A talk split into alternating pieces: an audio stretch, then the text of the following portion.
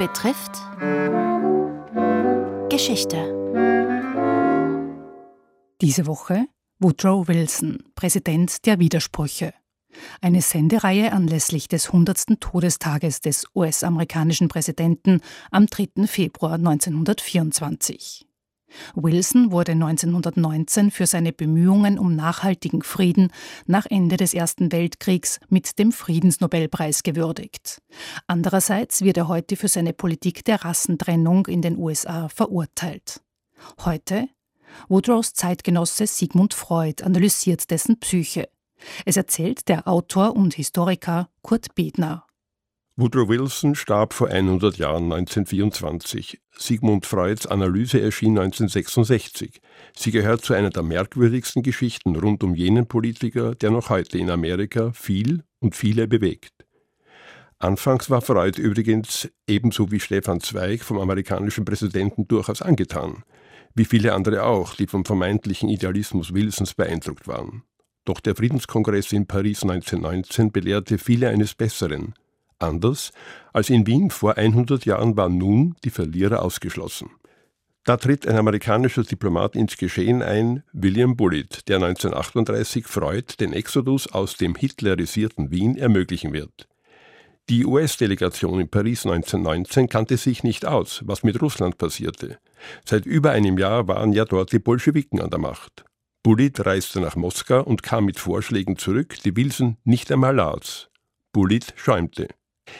Erst 1966 erschien die von Freud und Bullitt gemeinsam ausgeheckte Rache.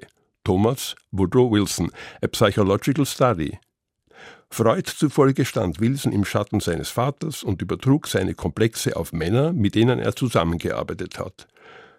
Das war zunächst in Princeton der Fall, als er mit einem Kollegen, mit dem er zunächst befreundet war, in einen scharfen Konflikt geriet.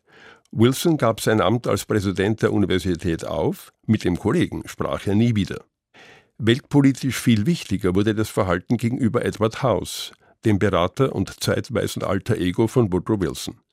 Zwar ist das Urteil über den begüterten Texaner House zwiespältig, viele hielten ihn für einen Opportunisten und Schmeichler, doch das Ende der Freundschaft ist auch hier typisch, schrieb Freud. Zunächst war er der Einzige, auf den Wilson zu hören gewillt war, dann erfuhr seine Stellung eine erste Delle, als Wilson seine zweite Ehe einging. Die erste Frau war zu Beginn des Weltkriegs gestorben und Edith, die neue an der Seite des Präsidenten, über ihren eigenen Einfluss wachte. Endgültig aus war das Vertrauen des Präsidenten 1919 in Paris auf der Friedenskonferenz. Wilson musste der Innenpolitik wegen kurz nach Hause und House, der schon vorher die Presse seine mächtige Stellung hatte spüren lassen, ließ zu, dass das Wilson-teure Jungteam zwischen Friedensvertrag und Völkerbund aufgedröselt werden könnte. Angestachelt von seiner Frau brach Wilson nach dem Friedensvertrag von Versailles, Juni 1919, jeden Kontakt zu Haus ab. Freud entdeckte bei Wilson so manche kindliche Schwäche, etwa beim Lesen und Sprechen, später eine Tendenz zur Homosexualität und einen Hang zur Eigenbrötelei. Manchmal schrieb Freud seltsam anmutende Interpretationen, etwa, dass sich Wilson von seinem Sekretär abwenden wollte, weil dieser denselben Vornamen trug wie sein eigener schwieriger Bruder.